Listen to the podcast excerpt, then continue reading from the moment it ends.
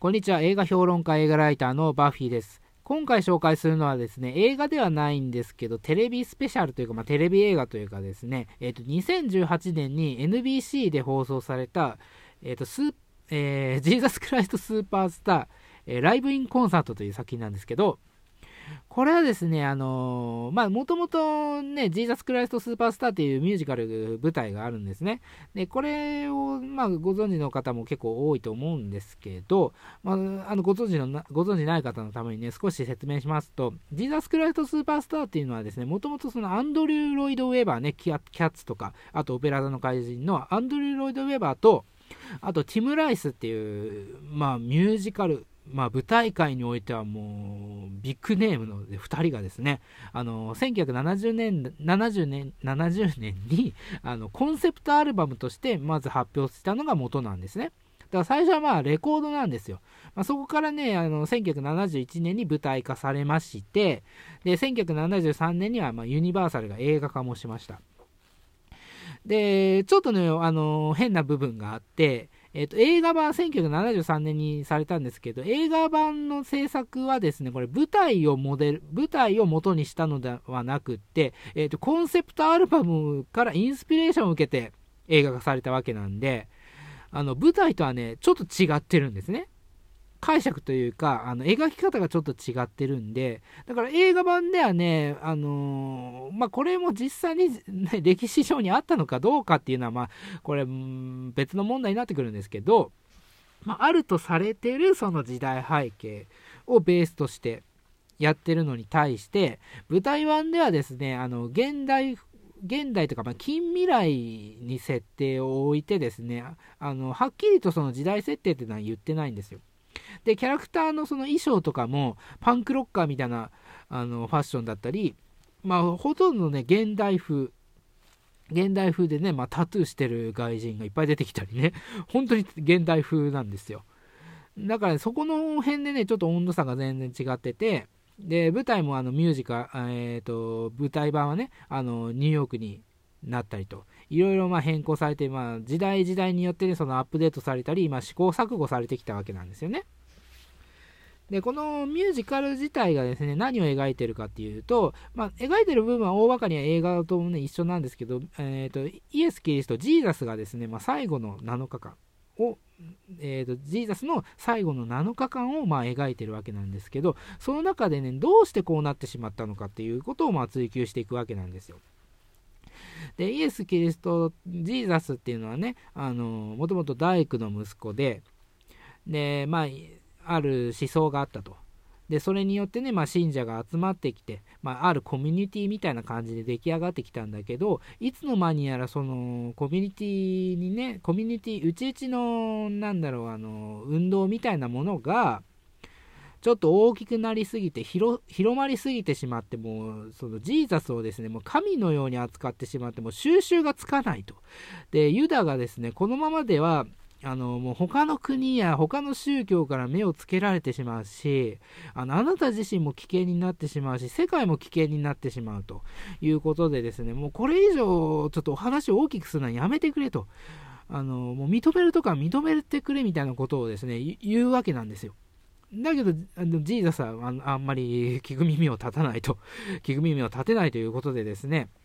まあ、最終的にその十字架に貼り付けられるまでにあの行ってしまうというところを描いてるんですけど、えー、とこれがねできた背景としてはねやっぱり1960年代後半からまあ70年代に入ってですねあのカウンターカルチャーといって、まあ、ベトナム戦争とかでねあの人がいっぱいね、死んだりして若者たちがねあの今までのその社会概念っていうかあの決められたことっていうのは間違いじゃないかとあの新しい、ね、ことをどんどんどんどん発信していこうということで、まあ、運動が、ね、あの強化されていった時期でもあって、まあ、それでねあの政府ニクソン政権でねあのニクソンもとかもちょっとあの煙たがってですねあのいろんな最近だとシカゴセブン裁判なんかもありましたけどあの圧力をかけてきたと。で、そんな真っ只中にあの制作されたこの舞台なんで、これ自体もね、あのカウンターカルチャーの作品なんですね。だから、あの、これ、ジーザス、まあ、イエス・キリストのことを描いてて、なんか古臭いなというイメージがあるかもしれないんですけど、これ実はですね、あの、カウンターカルチャーを描いてるんですよ。で、今までのねえー、と概念というか、まあ、それとは反した新しい概念が出てきてでそれが実ははん、あのー、ね、大きくなりすぎてしまって抑止できない状態になってしまうとこのままだとあの新たな、ね、あのー、争いが起きてしまったり被害者が出てしまうということでどうしたらいいのかということになっていくわけなんですね。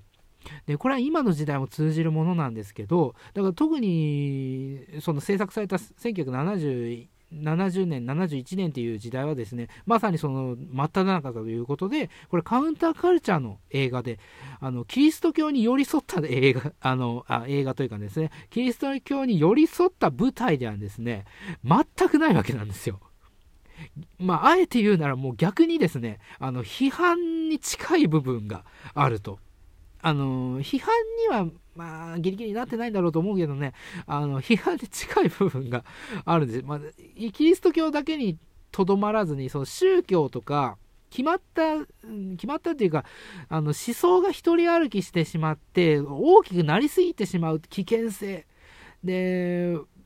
その中では一人のね、声っていうのは、何の力にもならないし、あの、雑音でしかないっていう、この、現代のね、まあ、政治とかにも関係してくる、あのね、問題。現代も現、現代じゃないですかね。まあそういうのはね、昔から人間はそうやって間違ってきたということをですね、あの、描いてきてるわけなんですよ。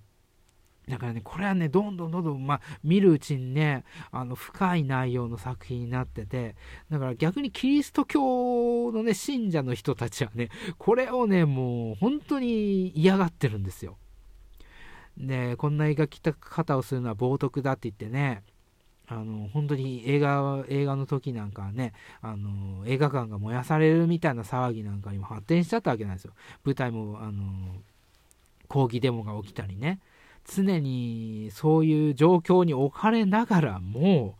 あの自由というかねその表現の自由と芸術のねあの表現の自由ということで、ま、このアンドリュー・ロイド・ウェバーとティム・ライさんも戦い続けてると。だから攻めに攻めた、攻めまくった作品なんですね、これは。で、さらにですね、これ、2018年のこのさあの、まあ、戻ってくるんですけど、えっ、ー、と、コンサートライブっていうのはですね、あの NBC が放送したプライムタイムに放送したんですよ。で、プライムタイムっていうのはね、あの、日本で言えばゴールデンタイムですよね。そこにぶつけてきたのがこのジーザス・クライト・スーパースター。で、このジーザス・クライト・スーパースター自体もさっき言ったようにかなり攻めた内容ではあるのに、何がさらに攻めたかっていうとですね、これ主人公、ジーザスを演じてるのがですね、ジョン・レジェンドなんですよ。ジョン・レジェンドって言えばね、あの、ララランドにも出てきましたけど、まあ、黒人の歌手ですね。まあ、俳優もやってたり、あのトニー賞とかグラミー賞取ってて今回はですねエミー賞も受賞したんですけどあの、まあ、黒人の歌手の方ですよね。でその人をジーザスにしたと。だから黒人をジーザスにしたんですよ今回。だけど実はねそれをね宣伝にはして使ってないんですよ。今回初の、えーと、黒人ジーザスとか、えーとジョンえー、黒人がジーザスを演じる、まあ、画期的な作品になるとか。そういったですね歌う文句とか宣伝をですねされなくってあの単純にそのジョン・レデンジョン・レジェンドがジーザスを演じると。その あのですねそのシンプルな説明でやったんですよ今回。だからこれはねすごいことでねあのそれっていうのはね